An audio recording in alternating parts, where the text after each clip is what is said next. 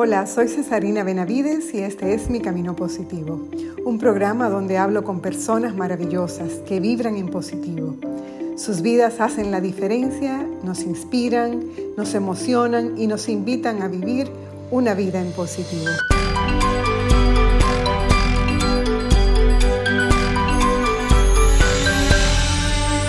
Ser felices es una decisión, una elección que debemos hacer para lograr un cambio profundo en nuestras vidas, para cambiar nuestras actitudes, el cómo respondemos a las circunstancias y cómo nos relacionamos con los demás, con nosotros mismos y con Dios.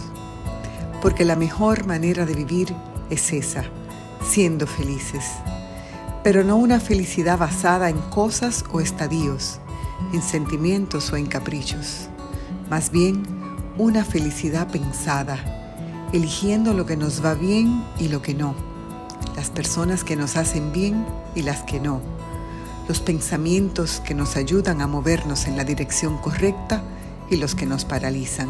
Cuando elegimos conscientemente ser felices, nuestras expectativas cambian, porque ya no queremos complacer a otros, sino cumplir nuestros sueños, ampliar nuestras posibilidades y abrir puertas que para otros son inexistentes. Todo comienza con cambiar lo que piensas, a qué le das prioridad en tu mente, qué estimulas y qué desechas. Así de simple, así de complejo, como elijas verlo. Por eso hay que elegir el camino y quedarse en él. Debemos estar seguros de querer el cambio y de que no importa qué, nos comprometemos con ese cambio porque la meta nos ilusiona, nos llena de alegría y creemos que es posible. ¿Qué crees? Iniciamos hoy.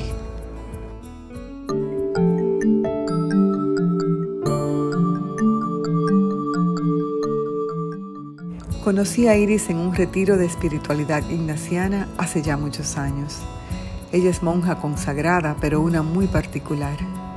Está llena de una alegría contagiosa y tiene una sabiduría profunda sobre temas de la vida, de la humanidad, del mundo y de sus cosas. Tiene un don muy hermoso para ayudar a los demás a sanar el alma, la vida y sus circunstancias. Un día está aquí y el otro en misión en cualquier parte del mundo o en algún rincón escondido de nuestra isla. Básicamente, donde la envía el Espíritu Santo a hacer lo que tiene que hacer.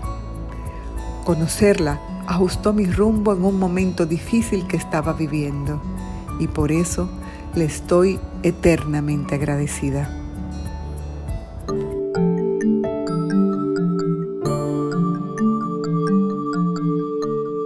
Creo que todos, todos, todos hemos venido al mundo con un propósito. Tú, ¿Tú qué entiendes? ¿Tú estás de acuerdo con eso, de que todos hemos venido con un propósito?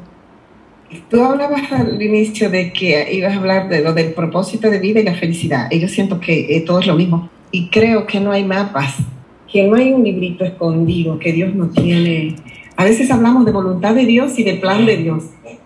Como si hubiera como un libro secreto, como un mapa oculto que Dios tiene escondido y que yo tengo que pasarme la vida luchando por descubrir qué es lo que Dios quiere para poder ser feliz y todo eso. Y, yo siento que, que no, que el mapa está escrito dentro de mí, que Dios lo colocó. Al crearme ya colocó el mapa del tesoro, el mapa del propósito, ya está. Y que, y que tiene mucho que ver con estar conscientes, con vivir presentes eh, dentro de nosotros para poderlo percibir yo siento que en general vivimos desconectados, que estamos tan hacia afuera, respondiendo a cosas, a demandas, a quedar bien, a cumplir con expectativas de otros, que se nos va la energía por ahí y no estamos como presentes. Yo siento como, como que se trata de habitar nuestra casa, como el lenguaje religioso como encarnarnos Estar encarnados es como mi espíritu que esté en mi cuerpo, que yo esté. Y al encarnarme yo puedo percibir todo lo que pasa por mi mente, por mis pensamientos, por mis deseos, porque el cuerpo avisa. Yo siento que si estamos como desconectados es del propio cuerpo, no solo de la interioridad, sino hasta del cuerpo. El cuerpo nos da señales de lo que queremos, de lo que puede resultar mejor, de lo que es la mejor elección, de lo que nos gusta, de lo que no nos gusta, de lo que no toleramos más y seguimos aguantando. El cuerpo manda señales a veces sutiles y a veces bien fuertes. Cuando no hacemos caso nos dan un reemplazo para que escuchemos. Como, y que estar presente nos hace percibir lo que nos hace bien, que nos hace felices, lo que nos expande, lo que nos hace brillar. No sé, por ahí va, para mí es lo mismo, propósito y felicidad es lo mismo. ¿Cómo, ¿Cómo encontramos un poco de contexto para vivir una vida con propósito sin tener que salir en búsqueda de un propósito, sino vivir una vida con propósito, que es para mí un poquito diferente? Bueno, cada persona tiene por su formación, por su por su fe, por sus creencias, por lo que sea, por la familia de donde viene, por el lugar, por la cultura, tiene ese marco que le ayuda a encontrar el desde dónde buscar. Para una persona de fe, eh, el Jesús y su reino, el Evangelio es un ancla. Y ser feliz y tener un propósito de vida tiene que ver con con el conocimiento interno de Jesús, con vivir una vida verdadera, tiene que ver con vivir desde los, de, los valores del reino. Eh, y ampliando eso más, y no importa la cultura y no importa religión, el ser una persona espiritual, el no vivir no solo desde las demandas externas, sino saber que somos seres multidimensionales, que, que no solo somos de este plano, aunque no tengamos ninguna religión. Entonces, cuando uno se sale de los guiones que te marcaron, tienes que llegar aquí, tienes que hacer esto, tienes que lograr esto, tienes que... Porque normalmente andamos detrás de eso, de, de unos guiones, nos marcaron en la familia, nos dijeron lo que teníamos que ser y hacer, o, o no, y, vivimos detrás de eso, pero lo que nos da un margen amplio de, desplegarnos y de, y de encontrar ese, ese propósito renovado es el vivir desde dentro, desde dentro y hacia arriba, como desde la interioridad. Y, y sí, entonces te puede dar un referente, una espiritualidad la espiritualidad cristiana, pero también otra, pero el también saberte ser superior, saber que la divinidad te habita, no importa eh, el desde dónde. Y eso mismo ya nos, ya nos va diciendo. Cada, en cada edad, en cada circunstancia, eh, eh, uno se, se relanza. Y es lo mismo pero desde otro lugar, porque cuando yo cumplí 50 años, uno siente que esa segunda mitad de la vida, uno quiere vivirla de otra manera, no desde otras expectativas, sino de las mías. Ya yo, ya yo conseguí esto, ya yo tengo otro, ahora, ¿qué yo quiero hacer con mi vida? Y ahí uno reencuentra el propósito. Entonces, eso. O sea, no hay, no hay un solo propósito en la vida. Me encanta esa idea, eh, Iris, de poder entender la vida como, como lo que es.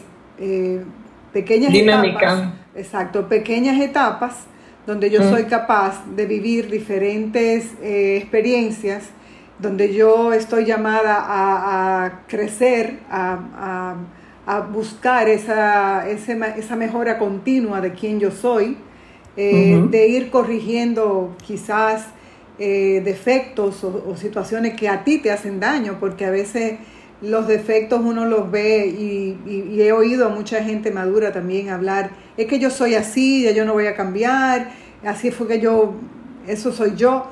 y no tienen o no se dan la oportunidad de revisar y decir, no, yo no tengo que, no tengo que necesariamente eh, arrastrar la ira por el resto de mi vida. Y ya no entremos, no entrando en, temas espirituales ni de nada, en temas prácticos. O sea, andar enojado todo el tiempo es simplemente el antídoto para tú nunca ser feliz.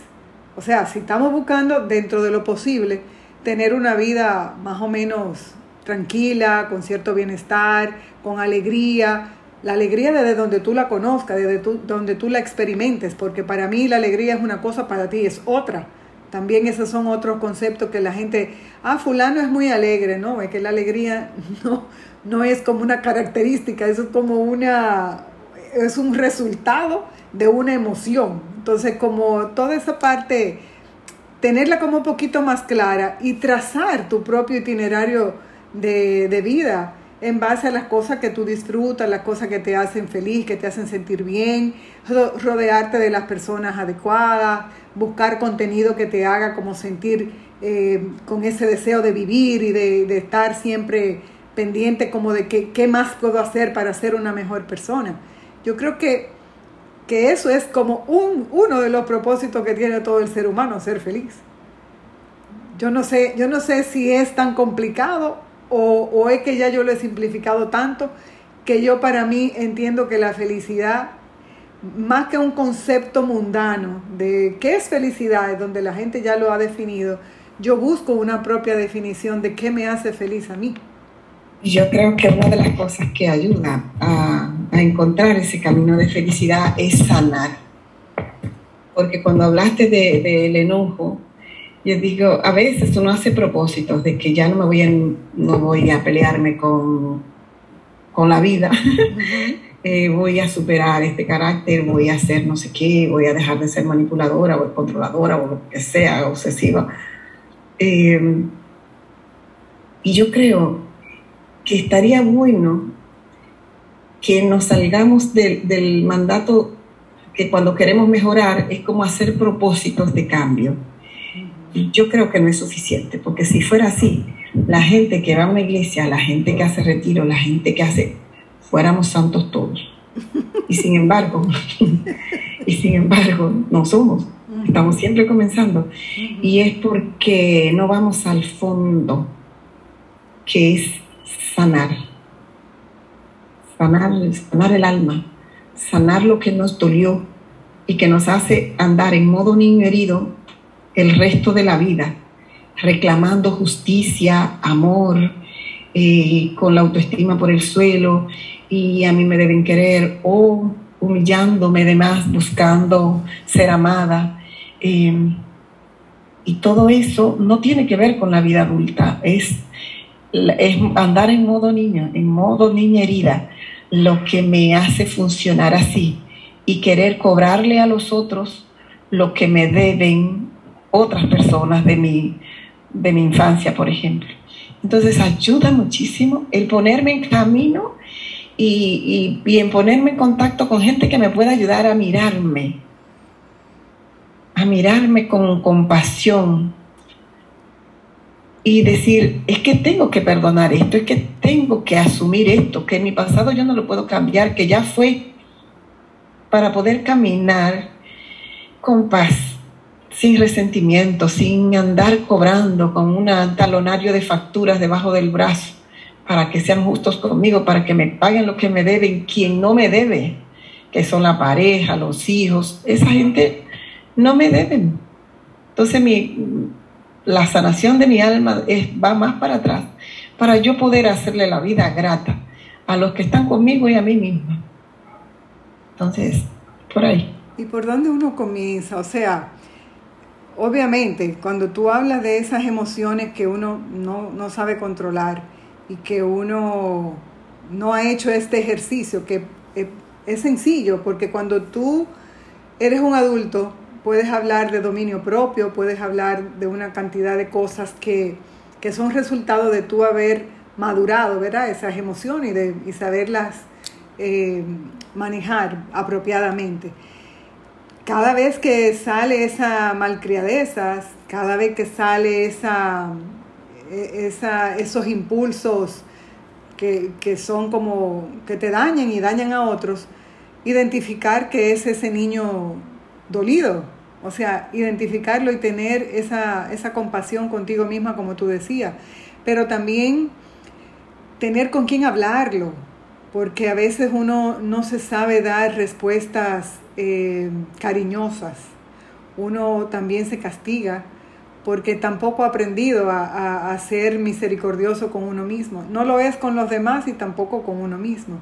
Entonces, ¿cuál, cuál sería como el primer paso? O sea, independientemente de que quizá gente necesite eh, ir a terapia o, hacer ya un acercamiento con un profesional, pero para poder llegar a ese punto donde ya tú aceptas la ayuda, ¿cuál es un primer paso, Iris, para yo identificar que tengo ese problema y que puedo sanar realmente y vivir una vida diferente? Querer, creer que somos más, que, que soy más que esto que ya soy, que no es verdad que yo soy así, yo soy muchas posibilidades.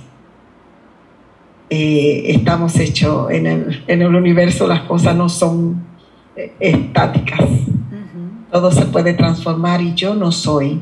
Yo soy amada por mí misma y por Dios, así tal como soy, pero invitada a, a ser la divinidad, a ser, a ser imagen y semejanza del Creador.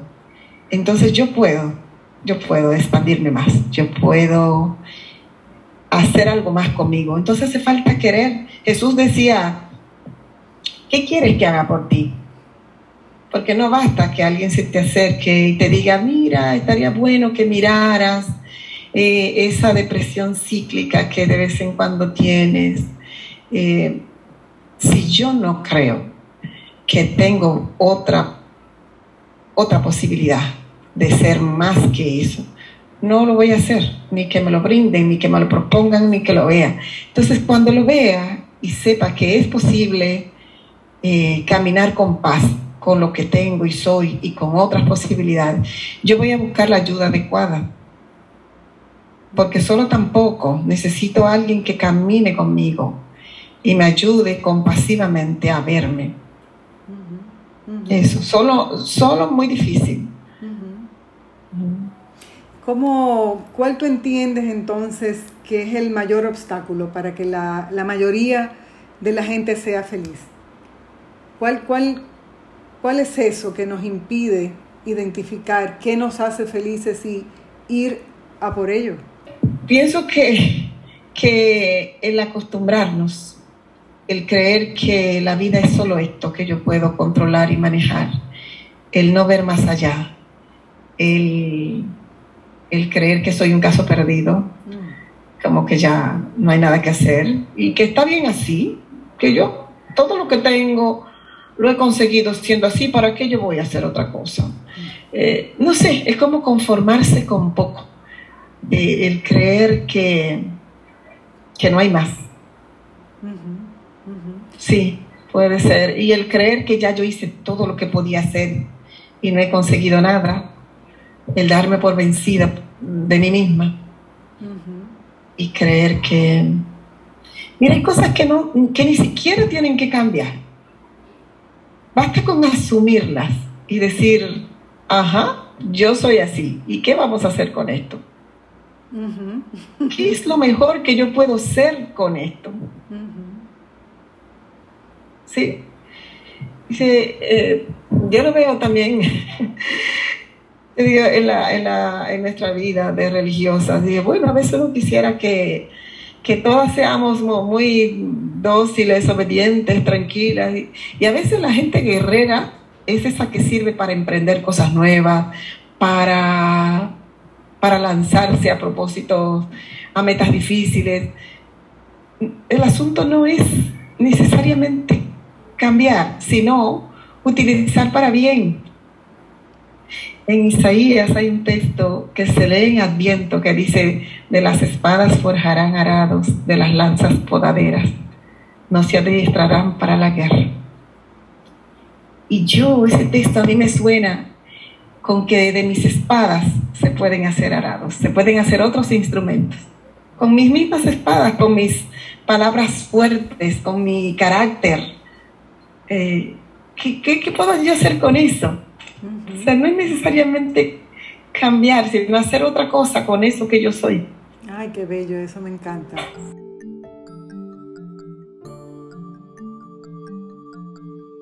Procura despertar cada mañana con la idea de que algo maravilloso está a punto de suceder.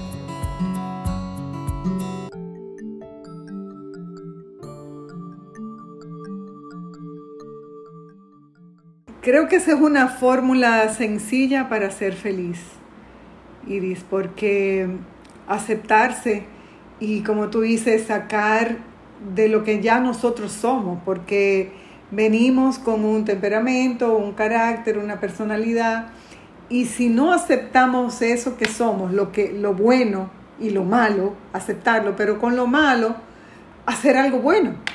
Entonces, creo que, que me, me suena como una fórmula sencilla para ser feliz, honestamente. Como que no es más elaborado de ahí, porque con la primera persona que tenemos que ser felices es con nosotros mismos para poder hacer feliz a los demás. Eh, es que nos entretenemos en eso. Eh, a veces nos desgastamos queriendo ocultar el dolor con, con cosas externas, con máscaras, con, para, para verme bien, para caer bien. Y resulta que eso externo no me da contento conmigo misma, porque siempre me voy a ver un defecto. Es como poder estar contenta de esto que yo soy. Y, y lo otro es un accesorio. Si luego me quiero hacer los otros arreglos, la lipo, el estiramiento, bien, accesorio, pero primero contenta de lo que soy, para, porque la belleza es de dentro para afuera. ¿Y el alma no le hacen cirugía todavía? No. Una, una tristeza honda, un enojo con la vida no se maquilla con nada. Sale por encima de la ropa, por la mirada, en el, en el gesto, en las microexpresiones del rostro, sale por más que uno quiera fingir, aparentar y tapar. Entonces es, más adentro el trabajito. Y es más duradero también, porque yo no sé, pero la cirugía de alguna manera no, no para el, el, envejecimiento, ¿verdad? Eh, eh, lo disimula, pero no lo para. Mientras que una transformación por dentro te puede durar el resto de tu vida y te puede ayudar a construir sin necesidad de ningún adorno externo, la mejor vida, la mejor versión de ti misma que algún día pudiste soñar. Simplemente, como tú dices, tratando de, entrar en ese entendimiento contigo misma de que tienes tantas cosas maravillosas, porque tú eres una criatura que, que Dios pensó con muchos detalles y que hizo un trabajo extraordinario para crearte. Entonces, nos pasamos la vida posiblemente tratando de ver qué hizo Dios en, la otra persona. ¿Por qué la hizo alta? ¿Por qué la hizo rubia? ¿Por qué la hizo eh, gorda? ¿Por qué la hizo... O sea, ¿y a ti? ¿Dónde queda el tiempo donde tú te dedicas a pensar? ¿Qué, qué, qué estaba pensando Dios cuando te creó a ti? Y todas las cosas buenas que puso en ti. ¿Por qué tú no te ¿Por qué no le dedica tiempo a eso? Que es como lo más productivo que tú pudieras hacer. Y ahí me acordé cuando te escuchaba ahora, el tema de la edad. Em, hay culturas donde las personas eh, ancianas son veneradas porque son ancianos. La palabra anciano es la persona sabia, la consejera, la que todo el mundo acude para, encontrar una palabra que oriente a la vida.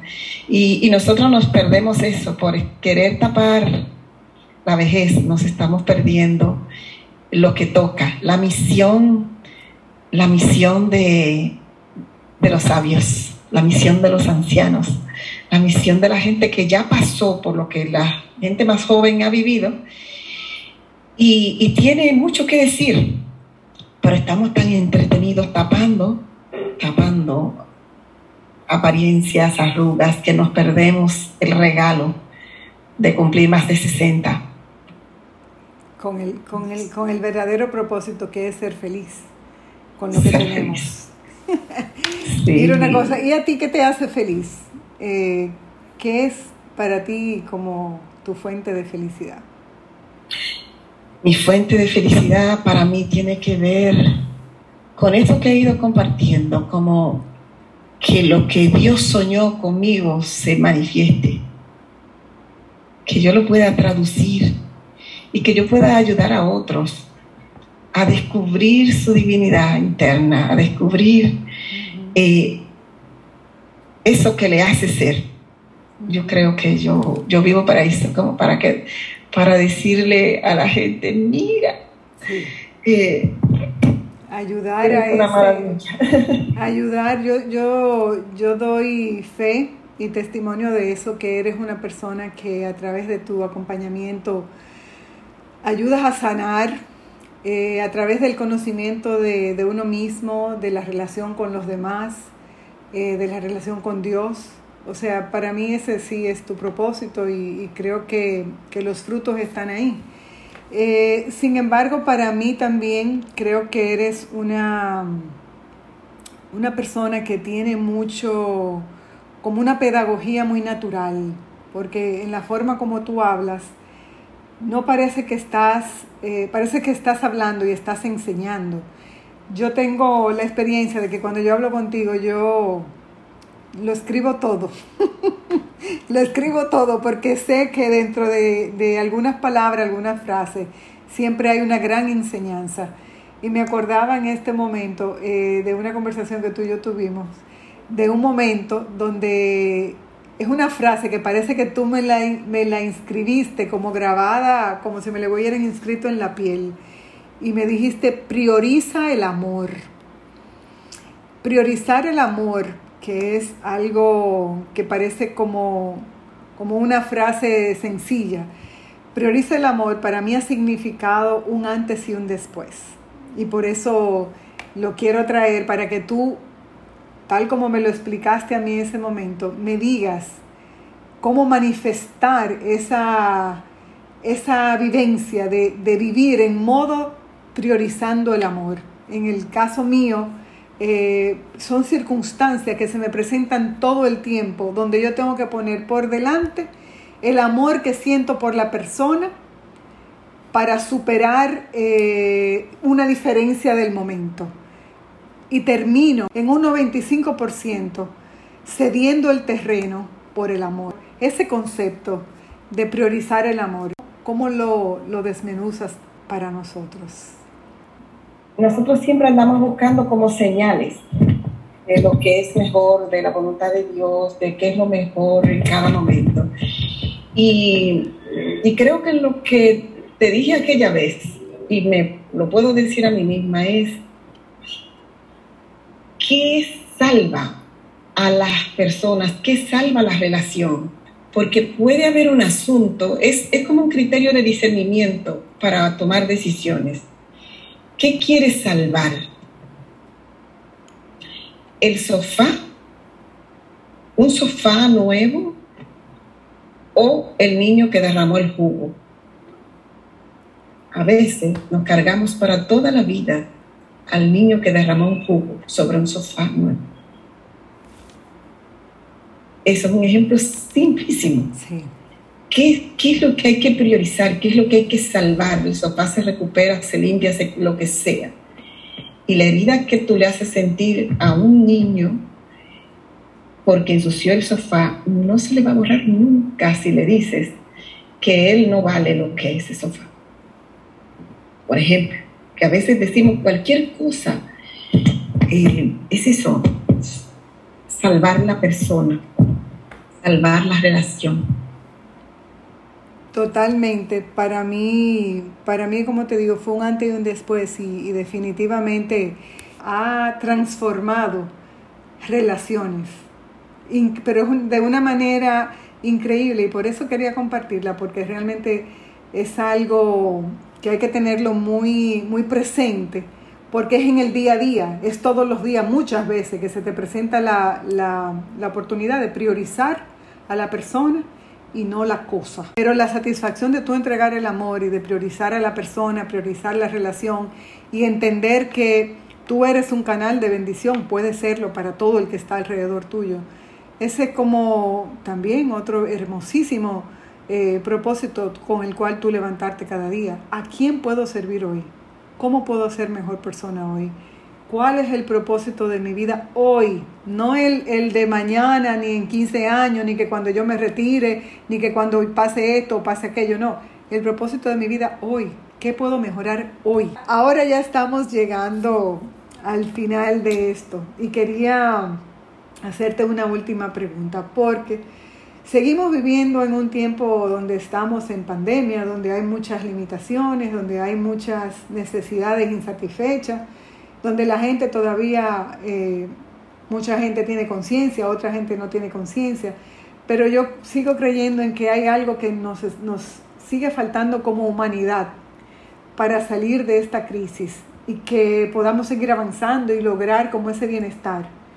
¿Qué, qué en, tu, en tu manera de verlo, qué tú crees que es lo que nos está haciendo falta para poder sacudirnos de esto y poder conciliar lo que piensan de una manera y lo que piensan de otra? Porque el problema es común. ¿Cómo lo ves? ¿Cómo lo ves desde tu perspectiva? Ser humanos, plenamente humanos porque algo, algo grandioso debe haber en nosotros que Dios se quiso hacer, humano. Entonces, si, si salvamos eso que somos, si vivimos desde esa identidad honda, no son las fronteras las que se va a priorizar, ni las fronteras, ni las leyes, ni las barreras, sino el ser humano ser humano hará que quien esté en el gobierno aprovechará esos cuatro años para servir. En lugar de pensar cómo voy a llenar la, cómo me voy a asegurar el futuro y el de mi familia. Entonces es un asunto de humanidad, eh, de vivir desde la identidad profunda que somos y ayudar a los otros también a tener esa calidad. Porque quien tiene hambre, quien se moja su casa cuando llueve, no puede estar en calma, no puede estar bien. Por lo tanto, ni siquiera vive desde esa humanidad serena de disfrutar de una puesta de sol, de, planificar unas vacaciones, de estar en familia en armonía, aunque se quieran, porque tiene hambre, porque tiene necesidades básicas sin, sin cubrir. Entonces, si los que tienen en sus manos, eh, los que tienen la sartén por el mango de los recursos, de los bienes, de las posibilidades las comparten, eh, ayudaría mucho a eso. A equilibrar un poco las desigualdades, que hay muchas. Las desigualdades, la, esa paz mundial que tanto queremos, eh, que no es solo un programa de las Mises, sino que se logra con eso, con, con pan, con justicia, con techo, eh, con igualdad, con buen trato, con un amor. Dice que la, nueva palabra de la paz es la justicia, porque cuando las cosas están eh, bajo esa sombrilla, pues hay paz, porque todo el mundo tiene lo que necesita. Justicia es justicia en todos los sentidos. Hay gente que anda eh, buscando ese lado positivo, hay gente que ya está en el camino positivo. Entonces, para uno y para otros, ¿qué tú le dices? Yo insisto en vivir en conexión con la propia interioridad. Insisto en la conexión. Que te puedas, le puedas preguntar a tu propia alma qué, qué le quita vida a mi vida, qué le da vida a mi vida. Y eso que le quita vida a resolverlo, tomar decisiones que me den vida, no seguir aguantando como si la vida fuera quien aguanta más.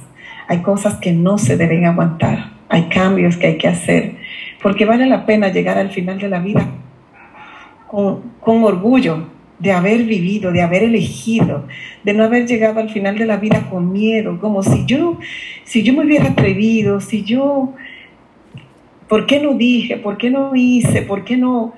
Ay, San Ignacio tiene como último recurso para tomar decisiones que uno se imagine como al final de la vida. ¿Qué me hubiera gustado hacer, decir, elegir? Cuando uno se mira así, como imaginándose que ya es el último minuto, todos los miedos, todas las cosas se relativizan y uno elige lo que debía elegir. Porque uno se la pasa sin elegir. Y la falta de elecciones, la falta de riesgo nos mantiene siempre en una vida tan monótona, tan gris, tan aguantando, como esperando que algo pase, que alguien haga algo, que alguien se muera para yo estar bien. Oiga eso, vivir de otra manera. ¿Cómo me gustaría llegar al final de la vida? ¿Cómo me gustaría sentirme? Es como un recurso último. Sí ya que no quiero cambiar o que no me atrevo a imaginarme que me queda esta tarde como último día de vida, cómo me hubiera gustado vivir. Estoy orgullosa de mí. No otro, no. Porque nos pasamos la vida queriendo estar, poner orgullosos a nuestros padres, a nuestros hijos, a nuestra pareja. Yo estoy contenta de mí. Puedo morir hoy. Uf. Bueno, me, nos deja tarea, tarea profunda de hacer ejercicios, como tú dices, de ejercitar el yo, eh, de buscar esa forma de sanar. Si no puedo yo misma buscar la ayuda y sobre todo creer en mí, ¿verdad? Creer en, en todo lo que llevo dentro. Darle el chance a mi alma que me hable. No buscar tantas, tantas voces exteriores, sino tratar de escucharme a mí misma porque la conversación que tengo con mí misma, eh, hay alguien más que está conversando conmigo, que es el, es el Dios que vive en mí, esa divinidad de la que tú, de la que tú nos hablaste. Entonces, es un ejercicio hermoso. A mí me deja llena de ilusión para seguir trabajando esa, esa parte que creo que es fascinante, poder entrar en esa interioridad y, y sacar todo, toda esa belleza que Dios ha sembrado en nosotros. Así es que gracias mi amor, gracias querida por este tiempo, sin desperdicio. Yo entiendo que ha sido de una gran bendición para mí y para todo lo que nos escucha. No, maravilloso, gracias por tu tiempo y, y nada, espero que nos podamos conectar nuevamente pronto. Te quiero mucho. Para mí, la búsqueda del propósito es algo importante que ha marcado mi vida.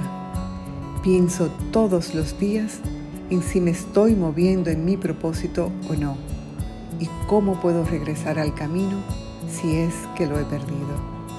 Me importa mucho saber que mi vida estuvo guiada y que aproveché cada momento y le di sentido a todo. Porque lo que quisiera al terminar mis días en esta tierra es saber que viví la vida que me tocaba sin desperdiciar ni un momento, sin lamentos estériles, sin remordimientos innecesarios, sin prejuicios inútiles, sin juicios necios, solo escogiendo vivir lo mejor de cada momento, esperando de cada circunstancia lo mejor de parte de Dios y no ocupándome de trivialidades o superficialidades. Quiero saber que remé mar adentro y que bajé a las profundidades de mi alma, allí donde solo está mi yo con mi yo y no hay formas de disimular ni de fingir. Quiero haber vivido tal como Dios quería, sin sumarle ni restarle nada, que disfruté mi camino y mis compañeros de viaje, mis cimas y mis valles que fui inmensamente feliz con la música, los atardeceres, las caminatas en la montaña, los libros, escribiendo desde el corazón todas mis experiencias y compartiéndolas con los que amo. Quiero saber que viví y que valió la pena. Soy Cesarina Benavides y este es Mi Camino Positivo.